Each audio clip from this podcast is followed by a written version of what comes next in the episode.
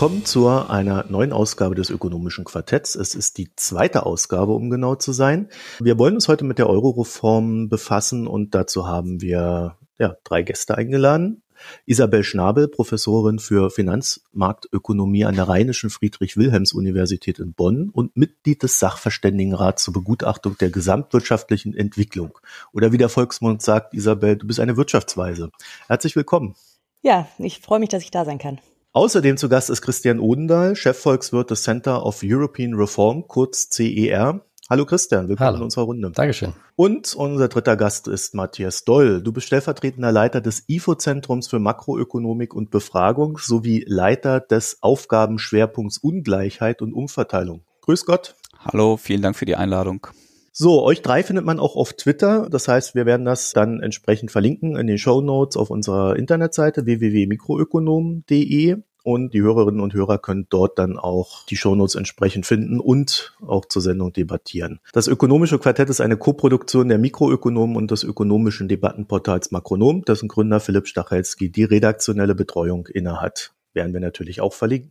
Dann gehen wir gleich mal Medias Res. Am 13. und 14. Dezember fand ein EU-Gipfel statt, der sich unter anderem mit der Reform der EWU, also der Europäischen Währungsunion, beschäftigt hat. Ein Thema, das uns ja jetzt schon ein paar Jahre umtreibt, äh, seit der Finanzkrise, das aber auch innerhalb der EU immer so ein bisschen verschleppt wird, äh, nicht zuletzt auch aufgrund der schwierigen Regierungsbildung in Deutschland. Im Dezember gab es jetzt mal so die ersten Hinweise, in welche Richtung es geht. Und es gab ja dann auch noch eine recht intensive Debatte. Christian, äh, vielleicht kannst du uns kurz einen äh, kleinen Hinweis geben, was so das Ergebnis dieser ganzen Geschichte war. Also es geht ja da so in Richtung gemeinsamen Haushalt für die Eurozone. Was, was heißt das? Also, weil du den Haushalt angesprochen hast, das war halt eines der Themen, die, glaube ich, in der politischen Debatte relativ weit oben standen, weil unter anderem Macron immer wieder darauf verwiesen hat, äh, dass er sich das als eines der zentralen Reformpunkte vorstellt.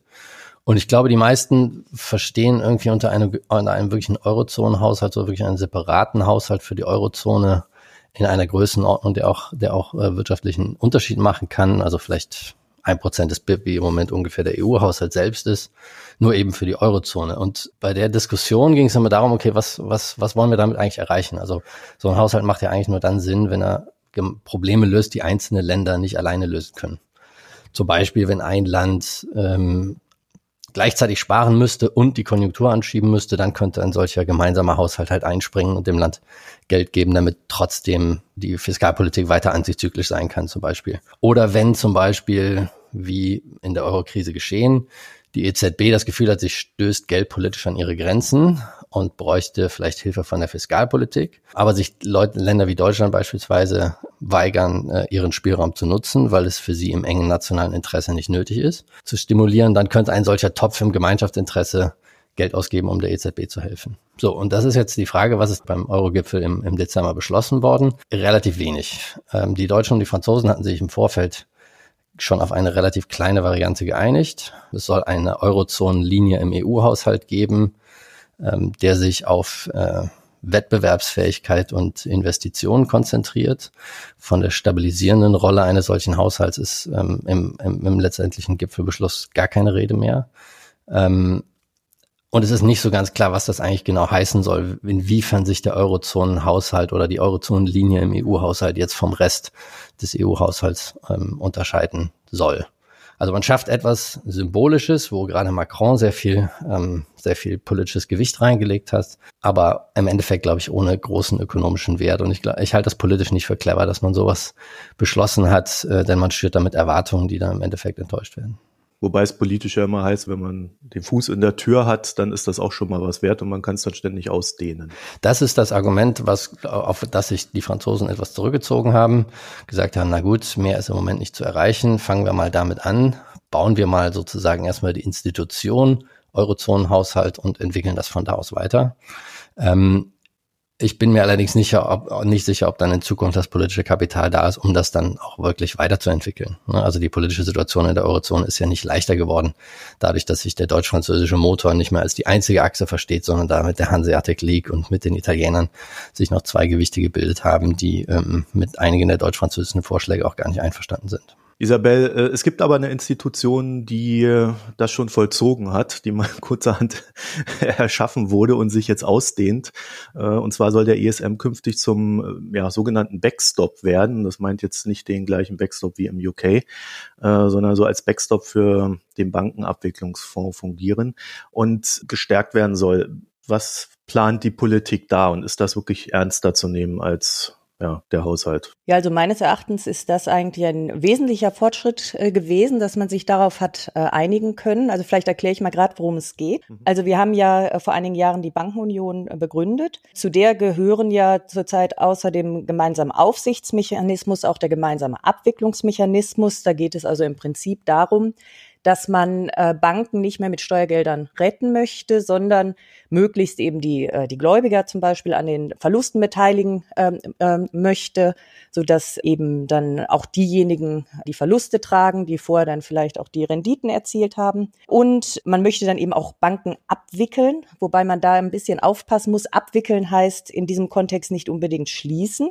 sondern es kann auch heißen, oder es heißt sogar in der Regel, dass die Bank restrukturiert wird und dann wieder eröffnet wird, vielleicht auch nur in Teilen. Und zuständig ist da auf europäischer Ebene zunächst mal das Single Resolution Board in Brüssel. Und äh, die müssen da also erstmal entscheiden, ob überhaupt eine Abwicklung auf europäischer Ebene erfolgen soll. Und wenn das der Fall ist, dann gibt es eben die Möglichkeit, äh, die Mittel dieses sogenannten Abwicklungsfonds ähm, äh, zu verwenden, um die Abwicklung zu unterstützen. Dieser Fonds, der speist sich aus Bankenabgaben. Das heißt, man muss immer aufpassen, dass hier geht es jetzt nicht um Steuergelder, sondern das sind äh, tatsächlich Gelder, die die Banken eingezahlt haben, regelmäßig. Und der wird jetzt eben über Jahre, wird er also aufgefüllt und hat also ein Zielvolumen von 60 Milliarden Euro. Und das sind so äh, rund ein Prozent der Einlagen, die durch die Einlagensicherung gedeckt sind. Nun ist es aber so, dass man relativ leicht sehen kann, dass das Volumen dieses Fonds eben doch vergleichsweise klein ist und aus dieser Erkenntnis heraus hat man dann äh, beschlossen, dass äh, zusätzlich dieser sogenannte Backstop geschaffen werden soll. Und das ist eine permanente Kreditlinie beim äh, ESM, beim Europäischen Stabilitätsmechanismus. Aber auch hier wieder ganz wichtig, ist es ein Kredit, der dann also dementsprechend auch zurückgezahlt äh, werden muss. Und äh, dieser äh, Backstop soll also äh, eine ähnliche Größenordnung haben wie der Fonds selbst. Und insofern wird dadurch die Schlagkraft dieses Abwicklungsfonds äh, wird gestärkt. Und ich halte das für eine ausgesprochen wichtige Maßnahme. Jetzt muss man wissen, dass dieser Backstop nicht sofort in Kraft treten kann ähm, weil eben die Voraussetzung festgelegt wurde, dass zunächst im Bankensektor die Risiken weiter reduziert werden müssen. Und da geht es dann insbesondere eben um dieses Thema notleidende Kredite. Und der ESM selber, der soll doch auch zu so einer ja, Art IWF ausgebaut werden, oder? Ja, also ich, ich mag ja diesen Begriff EWF, also Europäischer Währungsfonds, den, den mag ich nicht so besonders, weil eigentlich ist das nicht das, was wirklich angedacht ist. Also eigentlich ist es ja so, dass der ESM weiter gestärkt werden soll. Ich finde, das ist auch vollkommen richtig, aber es geht nicht am Ende um irgendwelche Formen von Währungspolitik oder sowas, sondern die Grundfunktionen des ESM sollen ja ähm, erhalten bleiben. Er soll aber in seiner Funktion eben äh, gestärkt werden, unter anderem eben dadurch, dass er dann eben doch auch, also in der äh, Überwachung in gewissem Maße eine wichtigere Rolle spielt spielt und vor allen Dingen eben bei diesen Rettungspaketen eine wichtigere Rolle spielt. Denn äh, wir erinnern uns ja, das war ja damals mit der Troika, das lief nicht immer ganz optimal und äh, inzwischen ist man ja so weit, dass man sagt, dass der IWF bei zukünftigen Rettungspaketen eine geringere Rolle spielen soll. Dafür soll eben der ESM eine ganz wichtige Rolle spielen und die EZB soll auch nicht mehr dabei sein. Das heißt, in Zukunft haben wir dann eben nur noch die Akteure Kommission und ESM. Matthias, was meinst denn du? Geht das so in die richtige Richtung? In einzelnen Bereichen würde ich, würde ich sagen, geht es in die ähm, richtige Richtung. Ich stimme Frau Schnabel zu, dass die Regelung zum, zum Abwicklungsfonds und zum Backstop, dass das in die richtige Richtung geht. Das sind wichtige Pakete in der Bankenunion. Ich teile Christians Skepsis bezüglich des Haushalts würde jetzt nicht wahnsinnig viel davon erwarten. Aus ökonomischer Sicht, was man, denke ich, argumentieren könnte, was, was ähm, wichtig wäre, wäre potenziell ein Stabilisierungsinstrument. Da hat es ja äh, auf dem Euro-Gipfel ja sehr harte Verhandlungen gegeben, insbesondere zwischen dem französischen und dem niederländischen Finanzminister, so dass dann sozusagen das, die Stabilisierungskomponente komplett gestrichen wurde. Also hier muss man wirklich sagen, hier ist kein wirklicher Fortschritt zu sehen, wie Wettbewerbsfähigkeit und Konvergenz genau durch den EU-Haushalt ähm, erzielt werden soll. Das ist im Moment noch ähm, relativ unklar. Es gibt da verschiedene Vorschläge, unter anderem äh, von der Europäischen Kommission, Strukturreformen zu unterstützen in den Mitgliedstaaten, dass auch finanzielle Anreize dafür äh, zur Verfügung gestellt werden können.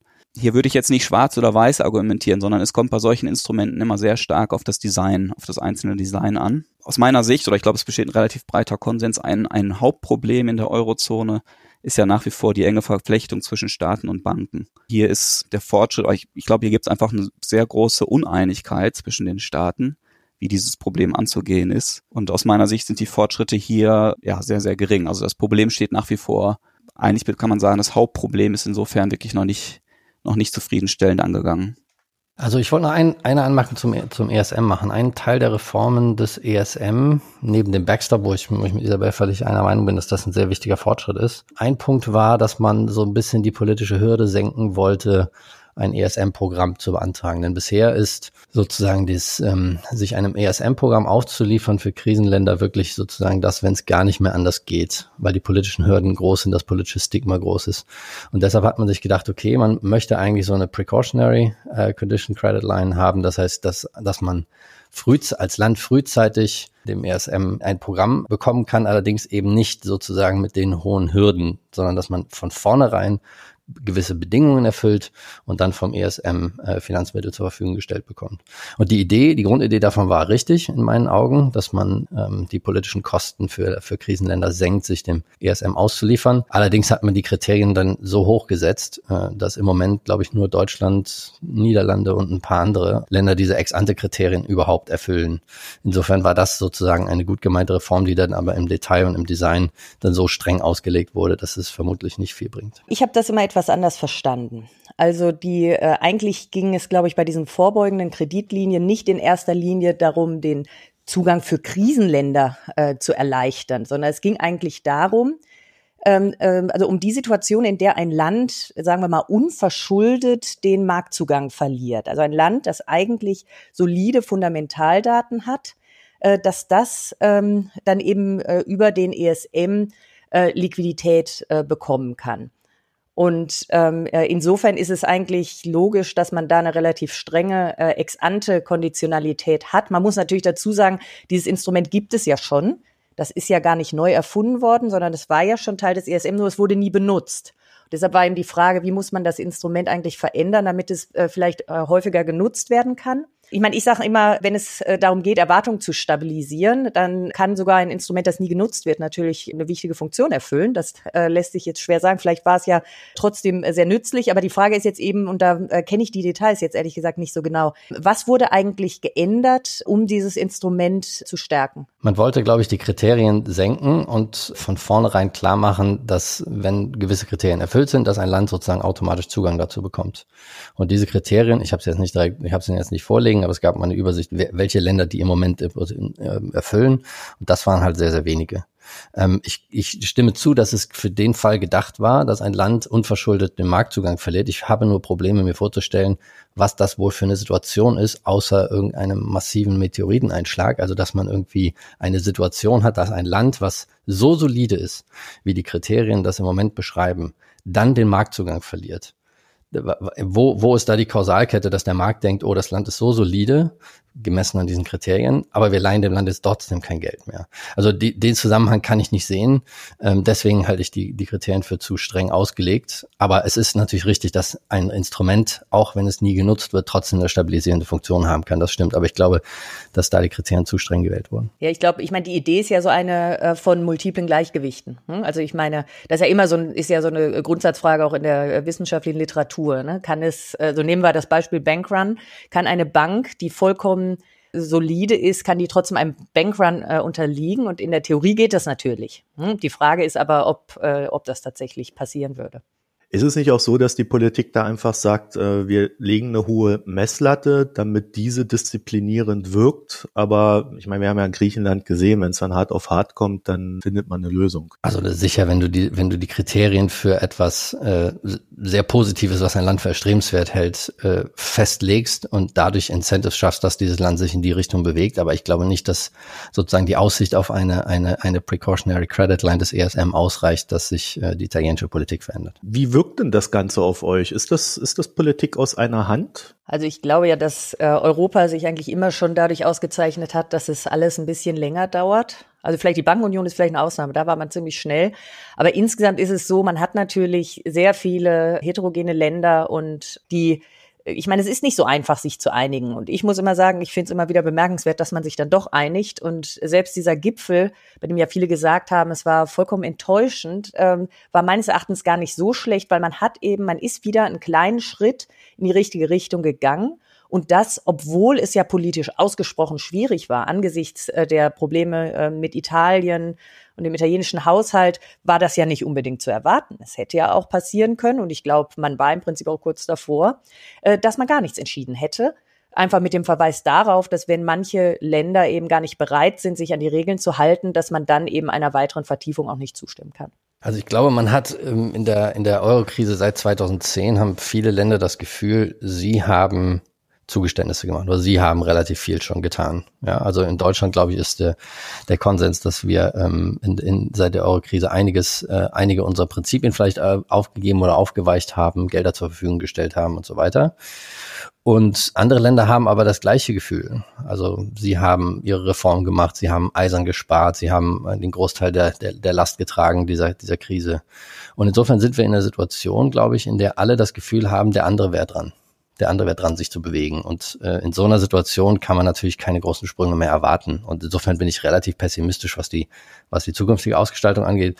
Isabel hat natürlich recht, dass es wurde was entschieden und es wurden Dinge entschieden, die, die tatsächlich signifikant sind und das in so einer politischen Situation. Das heißt, vielleicht ist es einfach der natürliche Lauf der Dinge in Europa, dass wir uns nur Schritt für Schritt weiter bewegen. Ich stimme dem zu. Also es ist die Politik der kleinen Schritte. Ich würde das auch positiv bewerten, dass man da zu Fortschritten kommt. Was man sicherlich nicht unterschätzen sollte, ist dass es schon einfach die verschiedenen Lager in Europa gibt. Christian hatte das eingangs angesprochen. Die neue Hanseatic League ähm, unter niederländischer Führung, die halt auf der einen Seite, dann die ähm, Italiener auf der anderen Seite dann die deutsch-französische Achse, die sich gebildet hat und sozusagen da wirklich einen Konsens zu finden ist, ist sehr schwierig und das, das sieht man im Grunde genommen immer wieder. Aber man könnte ja jetzt auch sagen, dass es bemerkenswert ist, dass Deutschland da jetzt eben doch eine etwas proaktivere Rolle einnimmt. Also es war ja vielleicht auch nicht immer zu erwarten, hm? dass es da zumindest gewisse Zugeständnisse gibt, könnte man ja auch mal äh, positiv bewerten. Absolut, ich, absolut. Es gibt ja auch im BMF sozusagen ist jetzt vielleicht eine etwas etwas andere Ausrichtung als als vorher. Das wird sich jetzt zeigen, ob, ob es dazu Dynamiken kommt, die wir vielleicht vorher nicht so gesehen haben. Das, was aus Deutschland gekommen ist im Vorfeld dieses dieses Reformprozesses, der im Dezember dann endete, das war nicht so weit von der deutschen Kernposition entfernt. Also nehmen wir mal die Arbeitslosenversicherung, ja, die die das Haus Scholz vorgeschlagen hat Erstmal ist es gar keine Versicherung, es ist wieder mal nur eine Kreditlinie. Und es wurde sofort nicht nur von der deutschen Presse äh, sturmreif geschossen, sondern auch von den Konservativen im Prinzip deutlich gemacht, dass sie dafür nicht kämpfen werden, was im Prinzip heißt, dass es äh, dann auch zu nichts gekommen ist.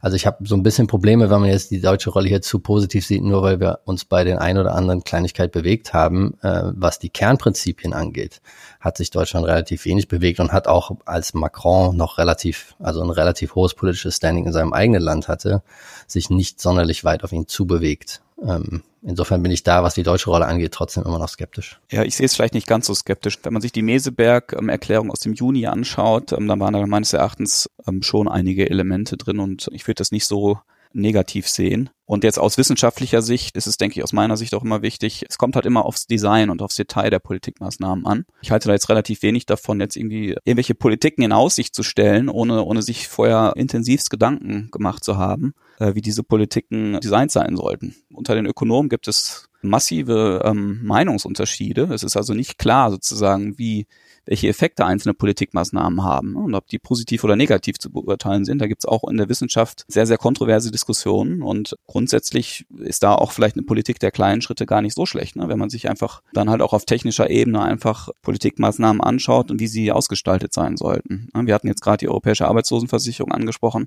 Dazu habe ich selber gearbeitet in der Vergangenheit. Ich denke einfach, da gibt es unterschiedliche, unterschiedliche ähm, Sichtweisen darauf. Und ähm, ich glaube, die Forschung zeigt da einfach, dass, dass da die Designelemente sehr, sehr wichtig sind, um halt ähm, negative Anreizeffekte zu vermeiden, um keine permanenten Transfers zu etablieren. Ne? Und insofern bin ich da eher auf der Linie, man sollte dann wirklich ähm, auf technischer Ebene sich die Dinge sehr, sehr nüchtern und genau anschauen.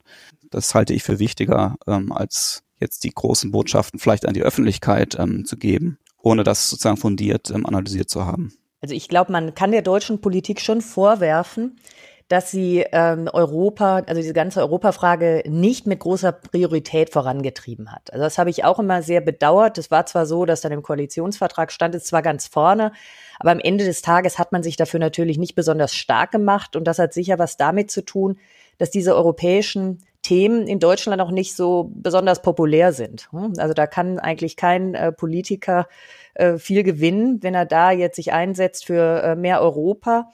Und das zeigt natürlich dann auch, wo die Restriktionen äh, der Politik äh, liegen. Denn natürlich wollen die Politiker auch wieder äh, wiedergewählt werden und schrecken davor zurück, Dinge zu tun, die ausgesprochen unpopulär sind. Und deshalb wäre es, glaube ich, ausgesprochen wichtig, vielleicht gerade im Jahr der Europawahl, dass man von Seiten der Politik wieder stärker für äh, Europa wirbt, damit man auch solche Themen wieder äh, also damit die wieder eher salonfähig werden und dass nicht immer alle gleich sagen, oh Gott, noch mehr Europa, da müssen wir ja noch mehr zahlen. Ja, also ich würde dem jetzt nicht widersprechen und nur vielleicht ähm, so ein bisschen ähm, hinter der Aussage ein Fragezeichen setzen, dass man mit Europa keine Wahlen gewinnen kann. Ich meine, wir haben es in Frankreich gesehen mit Macron, ähm, der halt in einem mit einem ausgesprochen pro-europäischen Wahlkampf im Grunde genommen die Wahlen gewonnen hat. Ähm, es ist, glaube ich, immer die Frage, mit welchem Engagement das verfolgt wird und wie überzeugend das einfach äh, bei den Wählern ankommt genau, das würde ich einfach so ein bisschen, da würde ich ein Fragezeichen hintersetzen wollen. Aber ich glaube, es ist schon richtig, dass ähm, in Deutschland die Sozialdemokratie, die jetzt äh, auf 15 Prozent gefallen ist, sich eher um ihre Kernwählerschaft kümmert, als äh, sozusagen versucht, mit progressiven europäischen Ideen äh, auf Wählerfang zu gehen. Also ich glaube, die, die politische Situation in Deutschland hat sich da in der Hinsicht auch schon ein bisschen verändert, leider. Isabel, vielleicht wenden wir uns mal den offenen Baustellen zu. Wir haben ja im Bankensektor, naja, würde ich sagen, ein paar Probleme, die wir eigentlich bis heute nicht gelöst haben. Äh, es kam ja auch gerade zur Sprache, die Banken stehen noch nicht so ganz so stabil da, wie man es gerne hätte. Da sind auch zum Teil nicht so ganz legale Geschäfte dabei, weswegen es dann natürlich auch schwerfällt, äh, Vertrauen in diesen Sektor überhaupt wiederherzustellen, um es mal vorsichtig zu formulieren. Gibt es denn Instrumentarien, mit denen man seitens der Politik auch dafür sorgen könnte, dass sich dieses Vertrauen herstellen lässt? Naja, also äh, das äh, beste Instrument ist meines Erachtens, dass die Banken ausreichend kapitalisiert sind, weil wir so natürlich die Widerstandsfähigkeit des Bankensektors am besten erhöhen können. Und die Bürgerinnen und Bürger haben natürlich zu Recht Angst davor, dass eine neue Krise kommen könnte und dass sie eben wieder zur Kasse gebeten werden. Und da sind wir natürlich dann ganz schnell bei dem Thema äh, Staaten-Banken-Nexus, das ja auch kurz angesprochen wurde dass wir äh, nach wie vor eben diese sehr enge Verflechtung von äh, Banken und Staaten haben. Das sind ja ganz komplexe Zusammenhänge. Also zum einen ist es so, dass wenn äh, Banken Probleme haben, dann äh, müssen die vielleicht vom Staat gerettet werden und dann wird eben der Steuerzahler äh, zur Kasse gebeten. Zum anderen ist es so, dass die Banken in großem Umfang Staatsanleihen halten, häufig heimische Staatsanleihen. Das heißt, wenn der Staat ein Problem bekommt, bekommen auch die Banken ein Problem, was dann wiederum auch bedeutet, dass man äh, Probleme hat, Staatsschulden zu restrukturieren, weil das immer gleich mit einer Bankenkrise einherginge. Aber dann gibt es natürlich auch über die reale Wirtschaft äh, alle möglichen weiteren äh, Verflechtungen zwischen Banken und Staaten. Und das ist ja genau das große Thema der äh, Bankenunion, mit genau diesem Problem umzugehen. Und wir hatten den Abwicklungsmechanismus, hatten wir äh, schon erwähnt. Da wurden ja große Schritte unternommen. Das reicht sicherlich äh, noch nicht aus. Das ist noch nicht hinreichend glaubwürdig, das Regime. Und da müssen einige Dinge verbessert werden. Aber da ist man zumindest schon mal auf dem richtigen Weg. Dann hat man dieses Thema, äh, wie geht man eigentlich mit der Regulierung der Staatsanleihen um? Und das ist politisch äh, extrem kontrovers. Derzeit ist es halt so, dass Staatsanleihen in der Bankenregulierung äh, sehr stark privilegiert werden. Das heißt, es gibt beispielsweise keine Konzentrationsgrenzen. Die Staatsanleihen müssen nicht mit Eigenkapital unterlegt werden. Äh, und das setzt natürlich Anreize, dass die Banken äh, sehr stark in äh, Staatsanleihen investieren und eben besonders in heimische Staatsanleihen, was auch damit zu tun hat, dass wenn also beispielsweise in Italien und Spanien, als die Staatsanleihenmärkte unter Druck waren, da waren dann die entsprechenden Regierungen auch ganz froh, dass die Banken dann eingeschritten sind und diese Staatsanleihen gekauft haben, um eben diesen Markt dann zu stabilisieren. Und das ist so ein ganz großer Themenkomplex, der politisch sehr schwierig ist, der aber meines Erachtens dringend gelöst werden müsste, um um den Bankensektor wieder äh, stabiler zu machen. Und abgesehen davon äh, ist es natürlich so, dass das Image der Branche ist natürlich auch ziemlich in den Keller gegangen und da sind natürlich die Banken selbst gefordert, sich da jetzt äh, wieder besser aufzustellen. Ich kann mir halt vorstellen, dass wirklich die politische Unterstützung, weil halt im Volk diese, dieser Unwille dann auch herrscht. Wir, wir erleben ja immer wieder diese äh, Boni-Diskussion und ähnliches, was ja immer nur die Spitze des Eisbergs berührt. Ne? Die Probleme liegen ja viel tiefer darunter. Ich kann mir halt vorstellen, dass es einen großen Anteil am politischen Unwillen hat, da wirklich mal durchzugreifen. Ja, aber ich frage mich, inwiefern das ein Kommunikationsproblem ist, weil das, was Isabel gesagt hat, auch mhm. vorher schon, es hat sich einiges getan. Also es hat sich seit der Finanzkrise sogar relativ viel getan, was Bankenregulierung angeht, was den ESM-Abwicklungsfonds angeht. Der ist aus Bankenabgaben gespeist. Und selbst wenn er durch den Backstop äh, sozusagen unterstützt wird, weil die Krise zu groß ist, muss das über die Bankenabgaben später wieder zurückgezahlt werden und so. Also insofern habe ich das Gefühl, dass man sich da so ein bisschen, ja, nicht so richtig traut, das Ganze offensiv anzugehen. Ne? Also zum Beispiel, nehmen wir mal das Beispiel, wie viel hat die Bankenrettung äh, seit 2008 eigentlich gekostet? Den deutschen Steuerzahler, da war das deutsche Finanzministerium immer sehr zurückhaltend dort, und Zahlen öffentlich zu machen. Da musste erst ein grüner Abgeordneter die wirklich erfordern, einfordern, bevor sowas publik gemacht wurde.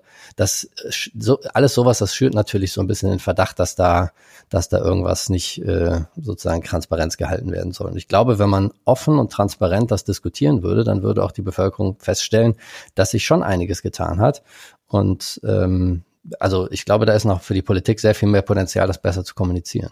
Also ehrlich gesagt, ich schätze die Situation auch vollkommen anders ein. Also ist ja nicht das äh, Problem, dass jetzt irgendwie äh, die Bevölkerung Misstrauen hat gegenüber dem Bankensektor und dass das dann irgendwie äh, dazu führt, dass äh, zu wenig passiert, sondern es ist ja eher so, dass zehn Jahre nach der Finanzkrise die Bankenlobby unterwegs ist und erzählt, ähm, wir werden überreguliert, äh, wir sind nicht mehr wettbewerbsfähig. In den USA findet eine Deregulierung statt und wir müssen diese ganzen Anforderungen erfüllen. Und was mich eben so wundert, ist, dass die Banken damit in der Politik eben viel Gehör finden. Was natürlich auch was damit zu tun hat, dass in vielen Ländern, einschließlich Deutschland, der Bankensektor auch nicht so gut dasteht, wie er eigentlich dastehen sollte. Aber äh, ich glaube, dass äh, tatsächlich auch diese Lobbyaktivitäten einen ganz wichtigen Einfluss haben äh, auf das, was im Bankensektor eben passiert meine Wahrnehmung ist, dass jetzt gerade auch die Bankenrettung, das ist nicht mein, mein Forschungsbereich, aber sozusagen das, was ich sozusagen mit, mitbekomme in der Diskussion, die Vorgänge in Italien, dass das zu großer Skepsis führt, was das bisherig Erreichte angeht, ähm, was die Bankenunion angeht, dass hier die vereinbarten Regeln einfach nicht eingehalten werden. Und das ist meine Wahrnehmung, dass es einfach auch zu großer Skepsis in Deutschland führt, da weitere Schritte zu gehen, die vermutlich notwendig wären. Isabel ähm, wird da mehr dazu sagen können. Na gut, ich meine, das Verrückte ist ja, dass, da hatte ich ja gerade einen Artikel in der FAZ, dass sich alle aufregen über die italienischen Banken, aber dass sich keiner aufregt über die deutschen Banken. Ne? Ich hm, meine, wir okay. haben unsere eigenen äh, Probleme. Da können wir die Landesbanken angucken, wir können unsere Großbanken angucken. Nur da gibt es interessanterweise keinen Aufschrei in der Bevölkerung. Aber wenn äh, in Italien äh, eine mittelgroße Bank äh, möglicherweise gerettet wird, ist der Aufschrei groß. Wir sollten eben auch mal zu Hause gucken, was hier los ist. Volle Zustimmung. Ist ein Problem bei diesen ganzen Reformen vielleicht, dass sie immer sich so an einer gefühlten Stabilität orientieren und gar nicht so sehr vorwegnehmen, dass Krisen halt auch zur Wirtschaft gehören und es halt immer wieder eine Wirtschaftskrise geben wird, es auch immer wieder Bankenpleiten geben wird. Also dass man eher so eine Art, ja, der Taleb würde es Antifragilität nennen, mehr da reinbauen müsste. Also ich habe jetzt nicht den Eindruck, dass die, äh, dass alles so stark reguliert würde, dass es nie wieder zu, zu Krisen kommt. Also ganz im Gegenteil, ich glaube, man vergisst eben die Krisen sehr schnell wieder, man vergisst, vergisst die Lehren aus Krisen äh, sehr schnell wieder, geht zur Tagesordnung über. Und generell ist es ja so, das gilt übrigens auch in Ökonomenkreisen, dass diese ganzen Finanzthemen, die sind nicht populär. Die Leute verstehen das nicht richtig und irgendwie hat man auch den Eindruck, es ist vielleicht doch gar nicht, gar nicht ganz so wichtig. Und deshalb geht man da immer schnell wieder zur Tagesordnung über. Und das ist, glaube ich, das größere Problem, dass wir eigentlich lernen müssen, das Finanzsystem immer mitzudenken und uns daran zu erinnern, dass die Kosten einer Finanzkrise eben gigantisch äh, hoch sind. Haben wir denn die Finanzkrise schon überwunden? Oh, das ist eine Definitionssache. Ne? Also ich meine, in Europa stehen die Banken nach wie vor sehr schlecht da. Also ähm, das kann man ja, man kann sich ja die, die Aktienkurse unserer Großbanken angucken. Da kommen einem die Tränen in die Augen. Äh, wir wissen, die äh, Kapitalisierung ist zwar gestiegen, aber aus meiner Sicht auch nicht, nicht so sehr, vor allen Dingen nicht, wenn man sich die risikoungewichteten Eigenkapitalquoten anguckt. Wir haben diese äh, Riesenprobleme mit den notleidenden Krediten. Wir haben die enge Verflechtung mit den Staaten. Ich meine, die, die akute Krise haben wir vermutlich schon einigermaßen überwunden, aber wir haben nicht vernünftig aufgeräumt im Bankensektor und der Bankensektor ist meines Erachtens alles andere als stabil, was natürlich auch damit zu tun hat, dass ähm, dass die aktuelle Zinssituation es für die Banken auch nicht besonders leicht macht, eben äh, Geld zu verdienen. Und wenn jetzt auch noch eine Rezession dazu käme, dann äh, könnte es ganz schnell wieder ganz schlecht aussehen. Matthias, du hast vorhin schon mal so angedeutet, dass du kein Freund von Transferleistungen innerhalb der Eurozone oder der EU bist. Ist das aber nicht etwas, was man im Sinne einer, wenn eine Krise da ist, braucht es Ausgleichsmechanismen benötigen würde? Ich habe gesagt, dass es, glaube ich, keine politische Akzeptanz gibt für eine permanente Transferunion. Ne? Also für permanente Transfers, die zum Beispiel vom Norden in den Süden fließen. Ich glaube, dafür gibt es keine politische Akzeptanz. Äh, ich wollte damit nicht sagen, dass ich ähm, solch einen Mechanismus grundlegend ablehne. Ich habe jetzt ähm, im, in der zweiten Jahreshälfte des letzten Jahres eine Studie geschrieben zu einer europäischen Arbeitslosenrückversicherung und äh, habe mir letztendlich die Stabilisierungs mögliche Stabilisierungseffekte solch einer ähm, Rückversicherung angeschaut. Und da habe ich mir ein Modell angeschaut, ähm, was in der Tat zu Transfers führen würde. Das unterscheidet sich dahingehend äh, zu dem Vorschlag von Olaf Scholz, der letztendlich ähm, auf Kredite abzielen würde. Vielleicht sollte ich noch mal ein paar einleitende Worte sagen. Was ist eine europäische Arbeitslosenrückversicherung? Das ist letztendlich ein Fonds, der gefüllt wird durch Beitragszahlungen der Mitgliedsländer. Und die Idee ist jetzt nicht sozusagen in ähm, normalen oder guten Zeiten Transfers zu zahlen. Das wäre, es ist also keine genuine, keine echte europäische Arbeitslosenversicherung, sondern diese paar ähm, Buchstaben machen da großen Unterschied. Es ist eine Rückversicherung. Das heißt, diese Rückversicherung die würde greifen, wenn es in einem Land ähm, einen sehr starken Schock gibt, zum Beispiel am Arbeitsmarkt. Also zum Beispiel dadurch charakterisiert, dass die Arbeitslosenquote signifikant ansteigt. Ich habe mir da ein Modell angeschaut, was Transfers an ein Land zahlen würde, wenn die Arbeitslosenquote oberhalb ähm, des langjährigen Durchschnitts liegt und zusätzlich als zweite Bedingung, die erfüllt sein muss, äh, ein sehr starker ähm, Anstieg der Arbeitslosenquote stattfindet, zum Beispiel um ein oder zwei Prozentpunkte. Solch ein Modell, wenn es sozusagen Teil eines Gesamtpaketes ist, äh, wo die Balance zwischen, zwischen Risikoteilung und Stärkung der Marktdisziplin, Risikoreduktion stimmt, ähm, kann aus meiner Sicht durchaus ein sinnvolles Element sein. Also ich wollte nicht damit sagen, dass ähm, Transfers grundlegend abzulehnen sind, sondern ich glaube, wir müssen einfach sehen, dass es auch keine politische Akzeptanz für, für permanente Transfers gibt. Ich glaube aber aus ökonomischer Perspektive kann man sehr wohl argumentieren, dass sehr, sehr große Schocks, das hat die Vergangenheit auch gezeigt, einzelne Mitgliedsländer durchaus überfordern können und dass in solchen Situationen durchaus ähm, solch ein Instrumentarium sinnvoll sein kann. Aus meiner Sicht sogar viel sinnvoller als ähm, das Eurozonenbudget, was jetzt letztendlich beschlossen würde, wo, wo noch vollkommen unklar ist, was da eigentlich der Sinn sein soll. Ähm, in, in normal guten oder in guten Zeiten kann man, denke ich, argumentieren, dass die Fiskalpolitik durchaus auf Ebene der Mitgliedstaaten bleiben kann. Aber wir haben gesehen, halt bei großen Schocks, da kann das einzelne Mitgliedsland durchaus sozusagen überfordert sein. Es kann zu Ansteckungseffekten kommen. Und in solchen Situationen könnte solch ein Mechanismus ähm, durchaus sinnvoll sein. Also wenn ich jetzt überlegen würde, als Politiker diesen ganzen stockenden Reformprozess irgendwie aufzulösen und dann wäre doch so meine erste Idee, dass man äh, einmal die Probleme, die man halt im Bankensektor noch zu lösen hat, äh, kombiniert mit ja, vorsichtigen Transferleistungen, wie auch immer sie dann gestrickt sind, um politisch durchsetzbar zu sein. Wäre das nicht ein Ansatz oder, oder sind wir da tatsächlich jetzt in so einem Bereich, wo, wo man auch aus der Ökonomik heraus sagen muss, also ähm, wir können zwar schöne Modelle schmieden, aber politisch durchsetzbar ist das nicht, was wir. Was dir vorschwebt, ist so eine Art großer Deal, dass wir alles, was so an Baustellen da noch da ist, in einen Topf werfen und versuchen daraus einen Deal zu machen, der, wo alle zustimmen können, ja? ja. Also das ist so ein bisschen auch immer die, die Idee, ich glaube, der, der, der, der Kommission und auch teilweise der Franzosen gewesen. Das Problem daran ist natürlich, dass, naja, was ist, da, was ist das politische Interesse der im Moment relativ starken Länder, äh, einem solchen Deal zuzustimmen? Denn potenziell sind sie diejenigen, die am ehesten erstmal negat negativ in Anführungszeichen betroffen sind. Nimm mal zum Beispiel die, die, die Arbeitslosenversicherung, die, die Matthias gerade äh, beschrieben hat. Wenn du bei Null anfängst, alle Staaten sind auf dem gleichen Niveau, dann ist so eine gemeinsame Arbeitslosenversicherung natürlich relativ politisch relativ leicht zu äh, zu vereinbaren, als wenn manche Länder in einer in einer schwierigen Situation sind, andere in sehr guten Situationen. Es sind dann immer diejenigen, die am ehesten in der guten Situation sind, die am Anfang zahlen müssen. Ähm, das heißt, des, deswegen ist es extrem schwierig, äh, solche solche Reformprozesse, wenn jetzt nicht der politische Druck einer großen Krise da ist, bei den relativ starken Ländern durchzusetzen. Es sei denn, diese Länder haben ein übergeordnetes europäisches Interesse daran, das, äh, dem zuzustimmen. Insofern bin ich da skeptisch, dass es, dass es so einen großen Deal gibt. Ich glaube, man muss eher in den, in den Beschränkungen, politischen Beschränkungen, die wir haben, schauen, ob es Bereiche gibt, in denen wir eine kreative Lösung finden können, die tatsächlich für alle akzeptabel ist. Ähm, das muss dann kein Grand Bargain sein zwischen ganz vielen verschiedenen Themenbereichen, sondern auch ganz speziell nur in einzelnen Themenbereichen äh, nach den möglichst kreativen Lösungen suchen. Ich glaube, da gibt es noch ein paar. Christian hat ja einen ganz wichtigen Punkt angesprochen, das ist eben das Thema Altlasten.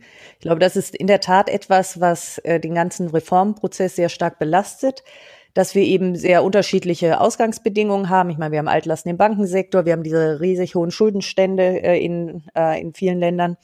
Und das, äh, das erschwert den Prozess natürlich äh, enorm und führt auch dazu, dass zum Teil die Interessen eben sehr äh, entgegengesetzt sind. Ich denke, was schon mal helfen würde, wäre, wenn man überhaupt mal vernünftig über diese Themen kommunizieren würde. Ich finde, das Thema Arbeitslosenversicherung ist eigentlich ein ganz gutes Thema in dem Sinne, als dass man da mal erklären kann, was meinen wir eigentlich mit diesem Begriff Risikoteilung? Also Christian hatte das auch ganz zu Beginn äh, mal äh, angedeutet, dass manche vielleicht gar nicht verstehen, was damit gemeint ist. Und äh, eigentlich kann man ja, kann man ja sowas gut erklären am Beispiel einer äh, Versicherung. Also eine Versicherung führt ja auch zu Transfers. Ne, weil wir den Begriff des Transfers so oft hatten, der ja so negativ äh, besetzt ist. Aber eben, wenn eine Versicherung vernünftig gepreist ist, dann führt die eben aus der Ex-ante-Sicht eben nicht zu Transfers in die eine oder in die andere Richtung. Aber niemand käme doch auf die Idee, bei einer Versicherung zu verlangen, dass dann das, was der eine dann erhalten hat, weil er meinetwegen einen Unfall hatte, dass er das dann am Ende wieder zurückzahlen muss. Da käme niemand auf die Idee. Aber aus irgendeinem Grunde ist es so, dass bei diesen europäischen Mechanismen, wenn man da von der Versicherung redet, dann wollen plötzlich alle, dass es zurückgezahlt wird. Und das heißt, da gibt es ein ganz grundlegendes Missverständnis, um was es eigentlich geht. Das heißt, hier ist unheimlich viel Aufklärungsarbeit zu leisten. Ein anderes Thema, also eines meiner Lieblingsthemen, äh, ist die europäische Einlagensicherung, die ja in Deutschland so geschmäht wird von allen Medien, dass die eigentlich hier äh, eigentlich äh, fast kaum noch durchsetzbar ist, aber einfach deshalb, weil eben Dinge geschrieben und erzählt werden, die so einfach nicht stimmen und weil der Bevölkerung gar nicht vermittelt wird, dass eben auch, äh, auch die Deutschen davon profitieren können. Das heißt, es ist, ähm, also äh, es gibt auch Bereiche, in denen man schon durch Kommunikation einiges bewirken kann. Und darüber hinaus gibt es Bereiche, in denen die Interessen zunächst mal sehr entgegengesetzt äh, zu sein scheinen, wo man dann, glaube ich, nicht daran äh, vorbeikommt, eben Pakete zu schnüren. Und also ich glaube, beides äh, ist wichtig und ich glaube auch, beides ist möglich. Und deshalb bin ich nicht so pessimistisch äh, wie, wie Christian, dass man da eben auch einiges erreichen kann. Wir haben ja mit diesen, äh, in diesem 7 plus 7 Papier mit den deutschen und den französischen Ökonomen, haben wir ja versucht, ein so ein Paket zu schnüren. Ich war damals ganz begeistert davon, dass obwohl da so unterschiedliche Ökonomen beteiligt waren, es eben äh, gelungen ist, da eigentlich relativ schnell zu Lösungen zu kommen die Politik erlegt natürlich noch andere Restriktionen auf, aber ich wäre nicht ganz so äh, nicht ganz so pessimistisch. Wenn ihr über Risikoteilung redet, da fallen mir sofort das äh, böse Wort Eurobonds ein. Die fallen da wahrscheinlich dann nicht drunter, oder? Also äh, Eurobonds sind ja sind ja noch mal eine ganz äh, andere Sache. Da geht es ja um die äh, Vergemeinschaftung äh, von Schulden, von öffentlichen Schulden. Und äh, wir haben ja dieses ähm, ähm, ein Grundprinzip, das ich persönlich für sehr wichtig halte. Das ist, äh, dass eben äh, Haftung und Kontrolle auf derselben Ebene liegen sollten. Und solange es eben so ist, dass wir eine Union souveräner Staaten haben, äh, ist es eben nicht, ähm, äh, also nicht möglich, dass man die Schulden äh, vergemeinschaftet. Also man kann sich natürlich vorstellen, dass wenn man den politischen Schritt äh, geht in Richtung einer Fiskalunion, äh, dass man dann eben auch Schulden vergemeinschaftet. Aber da wir uns im Moment politisch dagegen entschieden haben, äh, sind eben äh, Eurobonds auch kein Teil der Diskussion. Ich glaube auch, dass das weder ökonomisch im Moment notwendig ist, noch politisch in irgendeiner Weise durchsetzbar. Übrigens nicht nur in Deutschland, auch in anderen Ländern. Ja. Insofern, vielleicht klang ich dann, dann eben vielleicht doch etwas, ähm, etwas zu pessimistisch, aber es, ich glaube einfach, dass die, dass die Interessengegensätze so extrem sind und was du gesagt hast, Isabel, die Kommunikation, das finde ich einen ganz wichtigen Punkt. Das konnte man zum Beispiel in der, in der Berichterstattung über, über Olaf Scholzes ähm, Arbeitslosenversicherung sehen. Wie das von der Presse zerrissen wurde mit teilweise einfach unredlichen Mitteln, nämlich Dinge behauptet wurden, die in diesem Vorschlag überhaupt nicht drinstehen. Daran sieht man, dass, dass sozusagen das politische Klima, und ich weiß nicht genau, wie es jetzt in den anderen Ländern ist, aber ich habe das Gefühl, dass es äh, zum Beispiel in Italien oder so nicht anders ist, dass Vorschläge aus anderen Teilen Europas äh, oder die anderen Teilen Europas äh, vielleicht nützen könnten, dann irgendwie sehr skeptisch gesehen werden, obwohl ex ante, wenn wir an einem hypothetischen Nullpunkt wären, es für alle vorteilhaft wäre, solche, solche Vorschläge zusammenzumachen und einzugehen wenn ich da nochmal einhaken darf, ähm, volle Zustimmung. Auch da ist es schon wichtig, wenn man jetzt über den Scholz-Vorschlag spricht oder über dieses Modell der Rückversicherung, äh, klar zu kommunizieren, was, was bedeutet das eigentlich? Ähm, das Problem ist vielleicht so ein bisschen, dass die Leute in der Tat die Rückversicherung mit der europäischen Arbeitslosenversicherung gleichsetzen. Und ich habe das vorhin ähm, kurz versucht ähm, deutlich zu machen. Da, da, da gibt es aus meiner Sicht doch einen signifikanten Unterschied. Also eine genuine europäische Arbeitslosenversicherung würde implizieren, dass die nationalen Arbeitslosenversicherungssysteme zusammengelegt werden. Dass wir wirklich eine gemeinsame europäische Arbeitslosenversicherung haben. Und da würde es in der Tat auch eine große Rolle spielen, ob jetzt ein Land ähm, geringe Arbeitslosigkeit hat und ein anderes Land eine hohe Arbeitslosigkeit hat. Das heißt, da würde sozusagen die Ausgangssituation erheblichen Einfluss haben. Das Rückversicherungsmodell ist aber ja ein anderes. Die nationalen Systeme, die bleiben ja unangetastet. Man kann darüber äh, diskutieren, dass es ähm, Mitgliedstaaten Minimumstandards einführen sollten. Man kann da alle möglichen Elemente diskutieren. Aber der Grundgedanke dieser Rückversicherung ist ja eben gerade, dass sie nur bei außergewöhnlichen Schocks einsetzt. In der politischen Kommunikation ähm, ist es in der Tat so, ich glaube, wenn man hier in Deutschland von einer europäischen Arbeitslosenversicherung spricht, und da nicht sozusagen diesen kleinen, aber feinen Unterschied ähm, deutlich macht, dass das ähm, sofort auf enorme Ablehnung stößt. Und es ist eben sehr, sehr wichtig, diese Unterschiede deutlich zu machen. Ja, genau so ist es. Und ich glaube, das gilt für ganz viele Instrumente. Die Einlagensicherung ist ein anderes Beispiel. Also häufig ist es so, dass, dass man die, die Grundprinzipien kann man vielleicht sogar relativ gut äh, kommunizieren. Ähm, und dann muss man eben äh, sich Gedanken darüber machen, wie kann man das Instrument ausgestalten, äh, sodass eben allen Bedenken äh, Rechnung getragen wird. Also ich meine, die Deutschen haben ja immer Angst äh, vor äh, Moral Hazard und ähm, gerade jetzt bei Dingen wie Arbeitslosenversicherung, Einlagensicherung, da spielt ja in der Tat, äh, spielt ja Moral Hazard da eine große Rolle.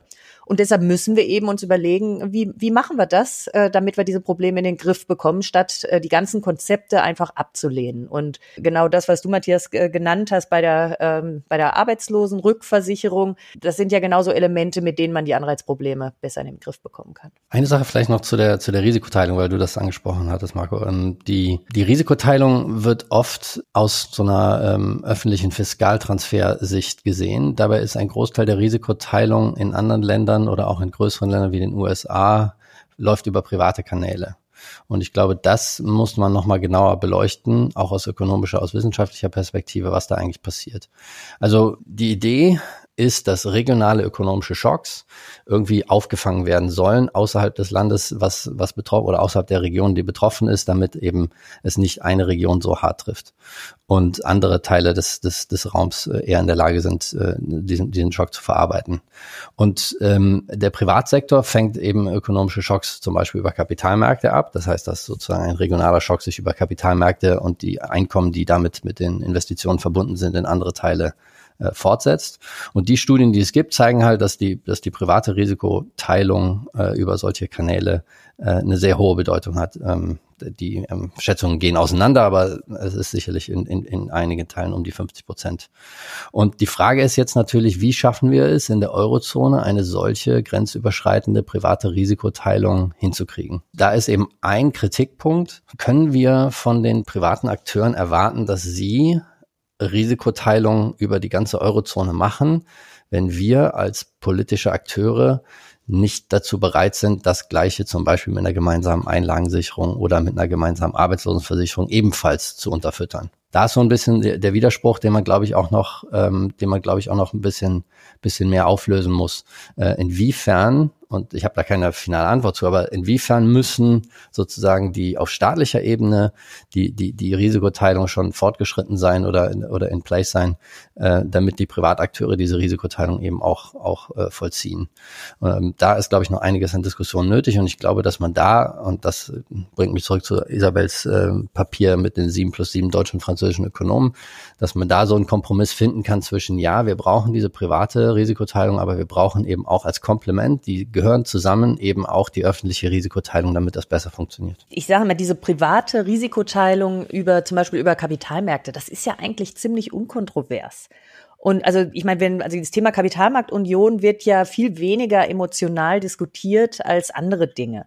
Das heißt, eigentlich ist das etwas, wo die Hürden gar nicht so hoch sein dürften. Hm? Und es gibt ja da ähm, eine ganze Reihe von Dingen, die man eben äh, tun könnte, äh, um diese Kapitalmarktunion voranzutreiben. Das sind natürlich dann auch oft so technische Dinge.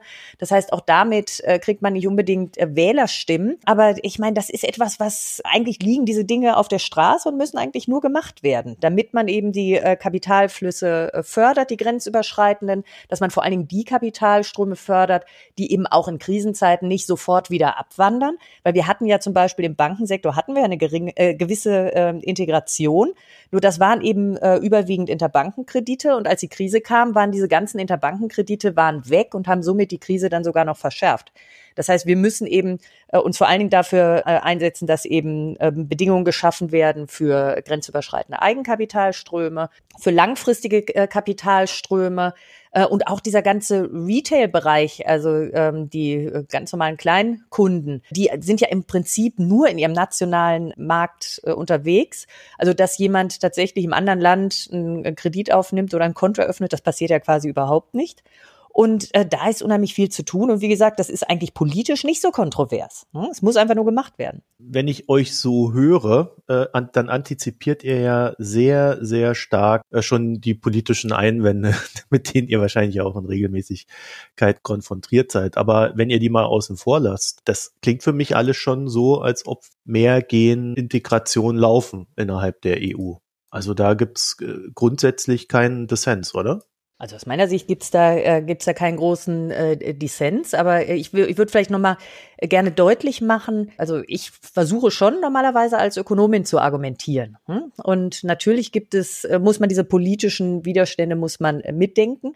Aber wenn man schon, also zunächst mal ökonomisch darlegen kann, dass bestimmte Konstruktionen eigentlich für alle Seiten sinnvoll sind, dann braucht man diese politischen Restriktionen gar nicht so stark zu gewichten. Und dann muss man eben diese ökonomischen Argumente in die Debatte einbringen und eben äh, tatsächlich auch mit den politischen Entscheidungsträgern äh, darüber sprechen, um die davon zu überzeugen, dass es eben erstmal eine gute Sache ist. Und dann sind die natürlich dafür verantwortlich, das auch ihrer Wählerklientel zu vermitteln. Dafür sind wir ja nicht in erster Linie da. Ich habe dem eigentlich nichts hinzuzufügen. Ich stimme dem voll und ganz zu. Also ähm, politische Rahmenbedingungen sind wichtig, die spielen eine Rolle. Aber ähm, als Ökonom oder Ökonomin sollte man sich, denke ich, ähm, einfach Gedanken machen, was ist, ähm, was ist eine gute Politikmaßnahme? Wie kann man ein System widerstandsfähiger gestalten, nachhaltiger gestalten? Und äh, dann unter den gegebenen Rahmenbedingungen versuchen, das Bestmögliche ähm, rauszuholen. Aber ähm, als die wirtschaftspolitische Beratung, die wir ja auch machen als Institut, die schaut sich erstmal die Politikmaßnahme an sich an. Und die politischen Rahmenbedingungen oder die Constraints, die da vielleicht im Hintergrund da sind, die spielen jetzt für uns als Wissenschaftler dann jetzt in, in der ersten Linie vielleicht nicht die, die durchschlagende Rolle. Ich meine, wir sollten natürlich jetzt auch nicht so tun, als ob die Ökonomen sich alle total einig wären. Ne? Also das stimmt ja auch nicht. Und das hat man am Anfang ja auch schon mal erwähnt. Wir sind uns hier eigentlich jetzt in, in vielen Dingen einig, zum Beispiel, wie wichtig die äh, Stabilisierungsmaßnahmen sind. Da waren wir uns ja eigentlich jetzt alle sehr einig. Aber ähm, also ich könnte auf Anhieb schon eine ganze Reihe von Ökonomen nennen, die da vielleicht nicht so begeistert wären, da neue Mechanismen zur Stabilisierung äh, zu schaffen. Und das gilt äh, für viele äh, andere Dinge auch. Das heißt, auch ökonomisch äh, gibt es da einiges zu tun. Und, und äh, wir haben ja dann auch also bestimmte äh, Vorgehensweisen, wie wir uns auseinandersetzen. Das heißt, wir schreiben äh, Papiere. Im Idealfall äh, haben wir dann theoretische Modelle oder empirische Evidenz, so wie der Matthias das für die Arbeitslosenrückversicherung gemacht hat.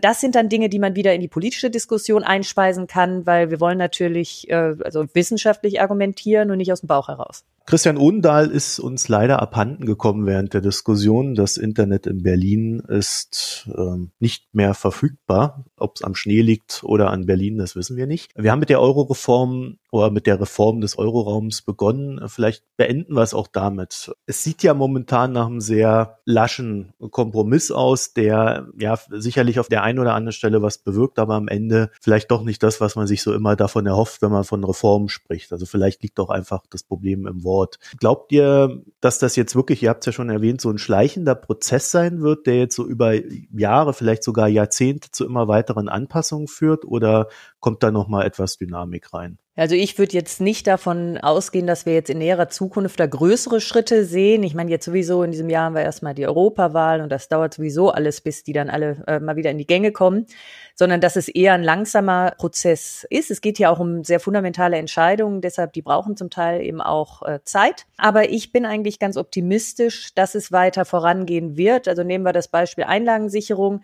Das ist zwar umstritten, aber eigentlich wird doch weithin anerkannt, dass wir so etwas irgendwann benötigen. Und deshalb wäre meine Prognose, dass wir diese Einlagensicherung auch irgendwann bekommen. Etwas Ähnliches äh, gilt dann für Stabilisierungsinstrumente. Da kann der Matthias mehr zu sagen. Aber auch da wäre meine Vermutung, dass wir da irgendwann etwas bekommen. Es wird nie ganz so sein, wie wir Ökonomen uns das vorstellen.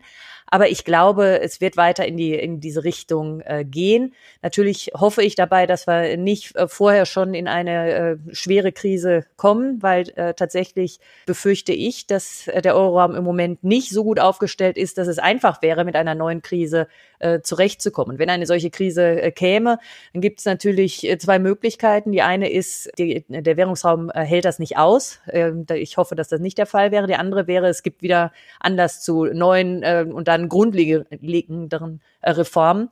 Ähm, aber das lässt sich dann schwer antizipieren und meine Hoffnung ist, dass äh, diese Krise erst gar nicht kommt. Wenn man sich die ähm, Erklärung anschaut vom 14. Dezember, dann sieht man schon an mehreren Punkten, dass man sich im Grunde genommen dann auf den nächsten Gipfel vertagt. Zum Beispiel, was die Merkmale des Haushaltsinstruments angeht. Da ähm, gibt es ja einen Prüfauftrag oder einen Auftrag an die Eurogruppe, ähm, das weiter konzeptionell zu erarbeiten. Das jetzt als Beispiel genommen. Ich denke, da wird man, da wird man äh, dann in den nächsten Monaten sozusagen Fortschritte sehen, ähnlich in anderen Politikbereichen. Ich sehe auch die Gefahr einerseits, dass es große ökonomische Krise kommen kann und dass die Eurozone einfach nicht nicht äh, so gut aufgestellt ist. Man muss ja auch sagen, der Status quo ist ja auch nicht befriedigend stellend. Also das ist sozusagen auch, glaube ich, so ein bisschen so eine unterschätzte Gefahr. Ich glaube, eine Gefahr ist, dass man sagt, okay, wenn man sich nicht auf Reformen einigen kann, dann bleibt man im Status quo, aber der Status quo ist halt im Grunde genommen nicht nachhaltig.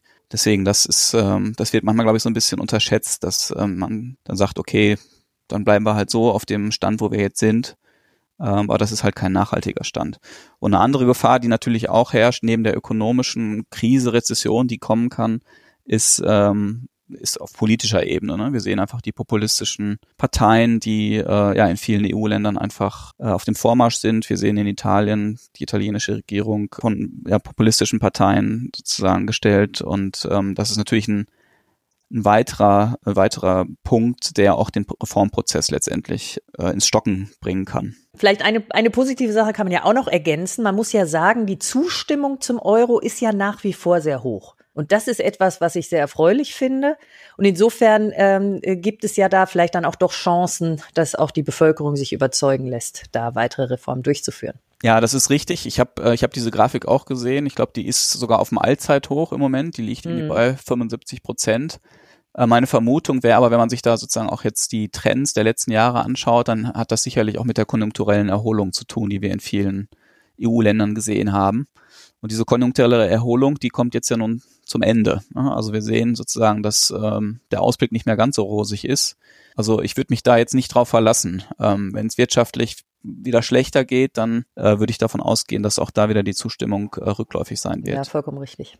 So, Christian Undahl ist auch wieder da. Das Internet tut's vielleicht. Wir probieren's mal. Äh, Christian, wir waren gerade bei der Frage, wie denn die Zukunft aussieht, ob man es schafft, ordentliche Reformen durchzuführen oder ob das eher in so einem Flickenteppich endet. Ja, ich glaube, dass dieses äh, Reformfenster, was es jetzt durch Macron und diesen Gipfel im Dezember gab, dass das jetzt erstmal geschlossen ist, dass wir mit dem, was dort an Fortschritten gemacht wurden, jetzt erstmal weiterleben werden. Und ich, ich glaube nicht, dass vor irgendeiner zukünftigen Abkühlung der Wirtschaft, Wirtschaftskrise oder vielleicht ähm, eine Wiederauflamm der Krise in Italien oder so noch größere Formschritte zu erwarten sind. Ob das reicht, ich weiß nicht, ich wäre gerne optimistischer. Ich glaube, wir haben schon einiges geschafft, was es 2010 nicht gab. Deshalb glaube ich nicht, dass eine Euro-Krise in der Form wiederkommt wie 2010, 2012. Ähm, es gab, es ist vielmehr so, dass ich glaube, dass eine Eurozone, die nicht wirtschaftlich erfolgreich ist für alle, in der es immer politisch wieder gegeneinander geht und äh, dass das äh, eine solche Eurozone das europäische Projekt an sich gefährdet. Und das ist für mich eigentlich die große Gefahr im Moment. Nicht in dem Sinne, dass es auseinanderfliegt. Ich glaube, der Brexit wird ein Einzelfall bleiben,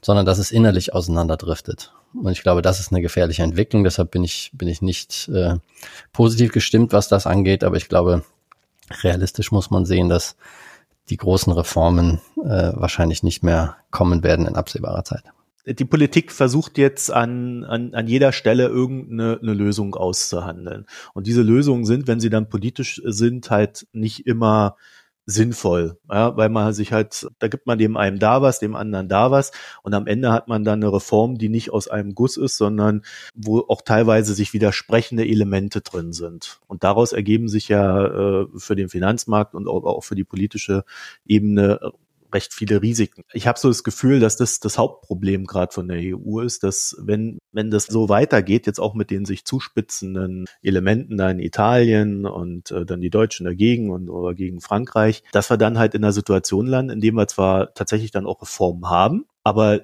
die nicht mehr den Zweck erfüllen, den sie erfüllen sollen, nämlich das Gesamte, Gesamte zu stabilisieren.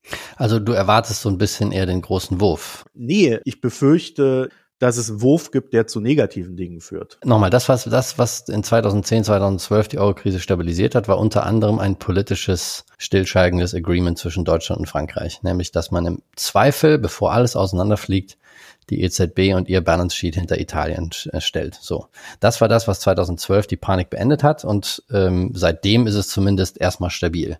Das heißt, das, Polit das Fundament der, Euro der, der Eurozone ist weiterhin ein politisches und ich, ich glaube, das große Risiko ist, dass dieses politische Fundament, auf dem das Ganze steht, langsam erodiert. Und das ist die große Gefahr. Ich glaube nicht, dass wir jetzt einzelne, dass es ein Flickenteppich ist. Ich glaube, das liegt in der Natur der Sache. Das sehe ich nicht so, das sehe ich nicht so dramatisch. Ich würde den Flickenteppich da nicht so, nicht so negativ behaftet sehen, sondern natürlich gibt es ganz viele verschiedene Dinge, die beackert werden müssen und nicht jedes entspricht vielleicht im, im Ambitionsniveau dem anderen, aber es sind, es sind nochmal viele Einzelteile, die in einer solchen Situation zusammenkommen. Ich glaube, dass die, dass die politische Gefahr eigentlich die größere ist hier und ähm, das macht mir schon Sorge. Also ich finde es eigentlich ganz bemerkenswert, dass es äh, ja doch gelungen ist, einen Rahmen zu schaffen für die Währungsunion, der eigentlich ja ganz gut zusammenpasst. Hm? Man hat diese verschiedenen äh, Elemente im Bereich äh, der Banken und Kapitalmärkte, im fiskalischen Bereich, die ja eigentlich schon ganz gut abgestimmt sind. Man ist noch nicht weit genug. Hm? Ich meine, aber man hat ja viele Institutionen geschaffen, die ähm, äh, zumindest im Prinzip gut funktionieren können. Und insofern äh, sehe ich das mit dem Flickenteppich auch nicht so kritisch und würde da Christian recht geben, dass natürlich die Politik da ein ganz äh, wichtiger stabilisierender Faktor war und darauf kann man sich natürlich nicht verlassen. Und dann stellt sich eben die Frage, sind die Institutionen, die man geschaffen hat, sind die stark genug, um auch zu funktionieren, wenn diese politische Basis wegfällt? Und da kann man natürlich durchaus ein Fragezeichen machen. Vielen Dank, dass ihr euch die Zeit genommen habt, äh, um uns hier die eure Reform etwas näher zu bringen und eure Positionen dazu. Und äh, ja, dann bedanke ich mich bei Isabel Schnabel. Auf Wiederhören. Ja, vielen Dank, hat viel Spaß gemacht. Christian Odendahl, auch dir vielen Dank für den Einsatz mit unterbrechender Internetleitung. danke, vielen Dank. Und Matthias Dolz vom IFO-Institut. Dankeschön. Ich danke, hat Spaß gemacht. Auf Wiederhören.